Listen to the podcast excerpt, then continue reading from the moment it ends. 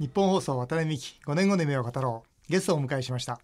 庭園デザイナー石原和幸さんです。こんにちは。よろしくお願いいたします。よろしくお願いします、えー石原さん蝶ネクタイでね、えーとってもあの素敵なあースタイルで、えー、来ていただいたんですが、えー石原さんはですね大学卒業後自動車販売店に就職、えー、29歳の時に長崎で手元資金10万円で路上販売の花屋さんを開業されました、えー長崎で一番の花屋さんに成長させた後事業拡大に今度は失敗して8億円の借金を背負うことに。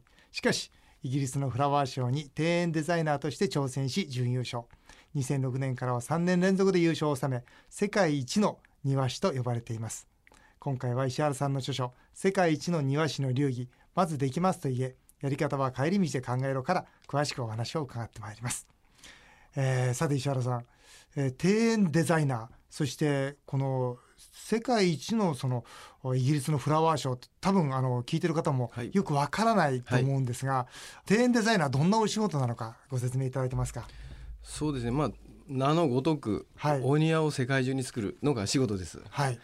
でただ作るのではなくてその庭を作ることによって経済効果が生まれるはい。これは庭を作ることで例えば町おこしたくさんの方がそこに来ていただいてなるほど。それを見ることで、まあ、そこの宿泊施設が潤ったりあホテルの庭はい、とか。はいうん。えーですが町全体にそのやはり、えー人がえーたくさん来られますね、うん。まあ、最近で言うと私あの広島、うん今ちょうどね、せうん。あの被災されておりますけど、うんうん庄原というところではい。お庭を作らせていただきました。えーどういう庭ですか？あのこれはですねあの、まあ、里山がすごく美しい、えーま、風景だったので、うん。里山の風景をイメージした庭を町の真ん中に作りました。そして皆さんと一緒にうん。農家の庭先をみんなできれいにしましょうとうん。いうことで、うん。オープンガーデンと言いまして、うん。皆さんで自分の庭をお見せしましょうとうん。いうことで人口が3万9千人の町ですごい過疎化されてる町なんですけど、今では5万人のお客様がうん。あのその町に訪れて庭を見るために。庭を見るために。へー。そしてあの直売所ですとか最近ではそこに移り住む方も増えておりましてまあ、そういったことをいろんなところで やってると、いいですね、はい。まあ今本当にその国会でも、はい。とにかく地方をどうやって元気にするのか、はい。えー地方の持っているものをよりこう強くしていくしかないんじゃないかと。まさに里山なんていうのはね、はい。地方にしかない地方の強みですからね。いやもうあそうい。うものを広めていく、えー素晴らしいと思います。そして、えー英国イギリスのチェルシーフラワーショー、はい多分ご存知ない方たくさんいらっしゃると思うんですけど、これはあれですね世界最高峰の庭の祭典なんですね。そうですね。これはですね今年で101回。目でエリザベス女王が会長を務めております。まあ初日の入場料が10万円です。え初日は高いんですか？初日はですねあの要は発表前し夜にですねパーティーがあります会場で。うん。でこれはですね世界中のセレブで、うん。まあ、金融機関とかいろんな方々が来られまして、うん。世界で一番お金が動くパーティーと言われておりまして、まああの商談もするんだ。そうです、ねはい、でそこで、まあ、いろんな僕の庭を作ってくれないかとか僕のホテルをやってくれないかとかっていうような こうことが飛び交うと。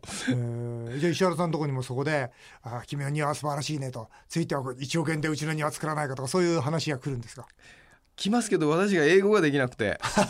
通訳通訳通訳ちょっといるんですけど。うん。まだただそこで出会ってまあ、うん確かにいろんな庭庭をさせてはいただきました。シンガポール政府を紹介いただきまして。でシンガポール政府の仕事を今少しやらせていただいてシンガポール政府はどんな仕事されてるんですあのガーデンバイザベイっていうですね、うん。カジノがあのすごくあのかサムズベイね。はいうんのあの前庭があのガーンデンバイザベイっていうんですけども、うんうんあるあるある。あ僕泊まってんすよあそこ。あそうですか？そうそうそう。あそこの前に僕は庭を作らせていただきました。で去年の12月なんですけどもへー。50万人の方が来ていただきまして、あそう？ですえーか子供たちの視線で庭を作ったんですよ。へえでそのチェルシーってフラワーショーっていうのはこれじゃあ世の中の方にっていうか一般的には有名なんですか？日本人の方が多分あんまり知らないと思うんですよね。チェルシーフラワーショーってね。イギリスで行くと、うん。まあチェルシー歩くと、まあ、奥様方が「キャー石原!」とか言ってくれる。まあ当自分まあまあなんか恥ずかしいんですけど。本当ですか？チェルシー地区を歩くと結構声かけられる。ああそうですか。で今ではあの園芸を好きな方は結構知ってる方多いんですけどまあ一般的ではない。だけどそのでそれを僕は日本でいかにチェルシーが素晴らしいかと、うん。そういうのをやっぱりこう広めたいなと思ったんです。うん。というのはやっぱりその世界中のガーデナーがそこに集まってきますね。うん。それで腕を競うことによって例えばランドスケープにしましてもうん。建築から先じゃなくて庭から先なんだと、うん。一つの街を作るのにうん。僕はやっぱり庭師ガーデナーが街を作るときっと優しい街になってうん。世界中の方が訪れるような街ができるんじゃないかなと、うん。まあ、そういうことをやっぱり僕はチェルシーをいろんな方に見てもらいたいとうん。思っております。なるほどね。それであのですよね。本当に世界一の今庭師になられて世界中でこう活躍されてるわけですけどももうこの石原さんの人生をこうずっと読ませていただいたんですけどね、まあ、この「世界一の庭師の流儀」っていう本を読ませていただいていや面白いなと本当にそのまだ今おいくつですか？50 56歳。56歳。はい。56歳の割には本当にその起承転結のある人生を ねこう送られてましておそらくラジオを聞いてる方にもですねなるほどこうやってこういう人生生きてきたんだと。よしじゃあ俺もね頑張ってみようかなと思う人が多分たくさん出てくると思うんですけどぜひちょっとあの人生をお聞かせになりたいんですけどね。まずあの大学生の頃に、はい。そのまあ、新聞小学生であった、はい。まあ決して楽ではなかったわけですね。この新聞配達の時からその仕事の基本みたいなものをこう学ばれていかれた。はい。他の人と何か違うことしたんですか？まず新聞を配達だけじゃなくて、はい。営業してですね、うん。まあ、夏休み冬休みでうん。他社の新聞を断っていただいて私あのあひっくり返すわけですね。そうひっくり返さないといけない。と、うん。そのために、まあ、先輩たちはしあのなんか洗剤を持っていたりいろいろするんですけどこれじゃ僕取れないなと思って、正直に自分の、うん。そのそのもの、うん。もうすぐ事業の納期が来ますと、うん。で僕はな 長崎からあの出てきて。な泣き落としじゃないですかそうそう。そうで、よかったら1か月でいいから取ってもらえないですかってこう入れてもらったんですよ。成績良くなりました？それで。いやそれで、うん。あそうじゃあ1か月やったらっていうことででえーそれが取れるようになってそしたら勝手に自分で作文書いて、うん。あの今度僕オートバイのレースしてたんですよその頃は。でこの前レースで負けたんですよとか、うん。なんかそういう普段のことを皆さんにお手紙を出すことによってあの新聞を結構取っていただいたりなんかお年玉までもらえる なんか食べてるとか言って帰りがけにはキャベツもらったりきゅうりもらったりまあそういうふうになんか街の中で本当一つこう可愛がってでその時僕思ったのは商品はあのうん物じゃなくて自分じゃないかなっていうのをなんか体で覚えたような気がします。あーなるほどね。うちの宅食っていう事業がありましてね、はい。ワタミのね、はい。これもやっぱりその真心さんっていうそのお弁当を配ってるんですけど実はお弁当ではなくてその配っている人の人柄をこう販売させていただいてるというかあそれを一番アピールさせていただいてるんですけどねやっぱ同じでしょうね。そして就職ということになるわけですが、はい。自動車販売店。はい。で、まあ、人気整備士になられるわけですよね。はいこれもなんかその特別な作戦があったみたいで。僕はその整備することも大事なんですけどもっとなんかそのお客さんに喜んでもらう方法ないかなって思った時に、うんうんうん。例えば室内にうん。香りがするあのものを入れたり。あのすごくワックスをかけてうん。とにかく外観をきれいにする。うん。で香りを良くするとかそういうことに気をつけまして、石原さん見てるとこう本当にお客様の立場に立って、はい。そしてお客様が喜ぶことをこう一生懸命こうされているでもう23歳の時には、えー今度花屋さんに転校するわけですよね、はいはいなんでまた花屋さんになろうと思いました？あのまあ、両親があの牛を飼ってたんですけど、はい。まあ、牛飼えなくなって、うん。その牧草地に花を植え始めたんですで親父の手伝いごご実家が。そうそうですそうです、はいそれでその僕が生け花を習って親父の手伝いができるんじゃないかなと思って始めたら、うん。これはすこの生け花は僕はすごいとなんかこもともと生け花から入ったうそうなんで池の坊に入門しまして。だから庭につながりますよね、はい。小さなね世界をいかに広く見せるかってことだよね、だから僕が好きになったのは2つしかなくて、オートバイのレースとうん。生け花とこの2つしかないんですよ。もう何の関連性もないですけどね。そうです一か応実はいろいろ関係性があるんですけどまあこの番組だけではちょっと語りきれない語りきれない話がある。あそうですか。それでその花屋さんに入った。はい。で花屋さんではどうだったんですか？花屋さんって言ってもですね、うん。路上で売る花屋になったのでそうなんですバケツもなくて、うん。そのどうやって売るんですか？叫ぶんですよ。もうわけわかんないな。もういらっしゃいませ叫ぶいらっしゃいませいらっしゃいませと。うんでこの人何言ってんのかなと思いましそうたねで最初社長から社長という一人しかいないんですけどうん。あのまあ長崎弁ですいませんね。うん。やかましいと。タイミングがあるんだと。横断歩道をお客様が渡ってきたうらん。そのまず女性のお客様に、そのあ奥様今日は夕方から雨が降るかもしれません、うんなんか話しかけろと、うんただ叫ぶなと。さそう話しかけて目が合った時に、ん朝霧のバラがあるんですよ。サービスしときますと。あそれサービスしちゃうんですか？いやサービスしときますと言えと。あ言えたうん。で何がサービスかよくわかんないですけど、うんまあ、とりあえず、まあ、サービスしますって言ったら、あそうじゃあ買おうかなと。うん。いうことで買う時にそのオーバーアクションで包んだりうんでやっぱりそういうようなパフォーマンスを覚えたんですね。えー。無店舗ね無店舗販売ですね、それでその花屋さんではまあ大変修行された、はい。でその後今度じゃあ自分でやろうとはい。独立されるわけですね、はい。この独立してもやっぱり道端ですか？そうです。道端でで、最初はですね、うん。まあ、長崎でこう路上販売でわーっとこうその市場街がありまして、そこでこう売ってたんですね。うん。で売ってて僕はそのただ売るんじゃなくて、うん。音楽をかけて、うん。路上で花を生けたり、生け花をやってたので、本当に？パフォーマンスで、路上で花を生けたり路上でブーケを作ったり。うん。で胸にチーフをいっぱい入れてて、うん。バーッとハンカチでビャッと包んでパッと渡したりとか手品みたいなことやってそうそういうことをやって、うん。すごく人気人気が出まして。で地元の長崎どこですか？長崎の月町っていうところとあと銅座ですとか、うん。まあ、あの辺一帯で、まああのなんていうクラブ街。そうですね。ですよね、はでその花持ってあれですか？お客さんがいやそうです。あの好きなお姉さんとかに行くそうでわけですすかそうです。ただ人気が出て、うん。テレビ番組に出演させていただくようになりまし嘘本当に？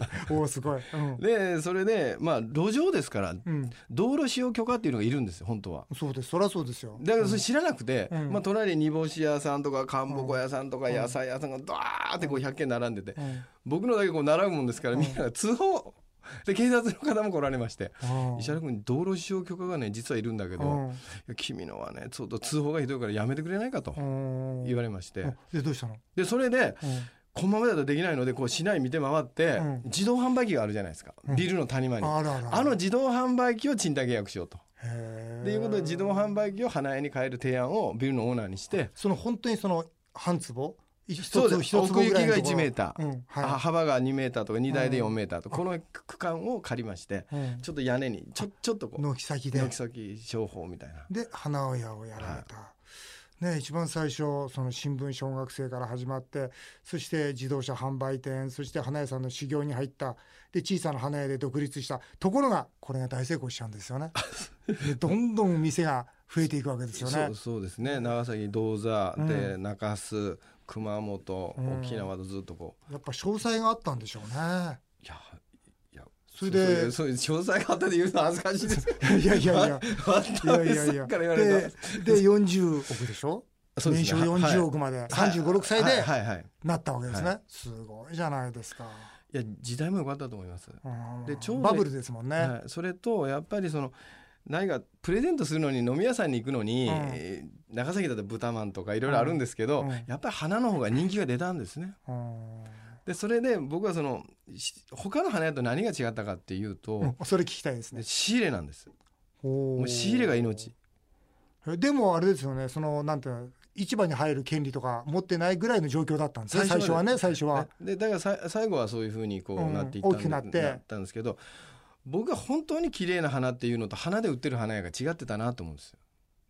やっぱり季節を先取りしすぎてたなと。うん。やっぱり6月ぐらいアジサイが綺麗なんですけど、うん。花市場にアジサイもうあんまり出ないんですよ。うん。で僕はその頃のアジサイってものすごく安いですし、うん。ですから季節に季節の花を売ると。へえ他の花屋さんってそんな基本的なことしないんですか？いやしてなかったです。先の花を売るんですか？そうですね。それともう一つはあの ABC っていうの A っていうのが一番いい B が中間うん。C がちょっと悪いっていう ABC なんですけど、B の商品をいかにデザインでうん。綺麗に見せるかと。うん。例えばバラが今いいのは1,000円とかしますけど、はい。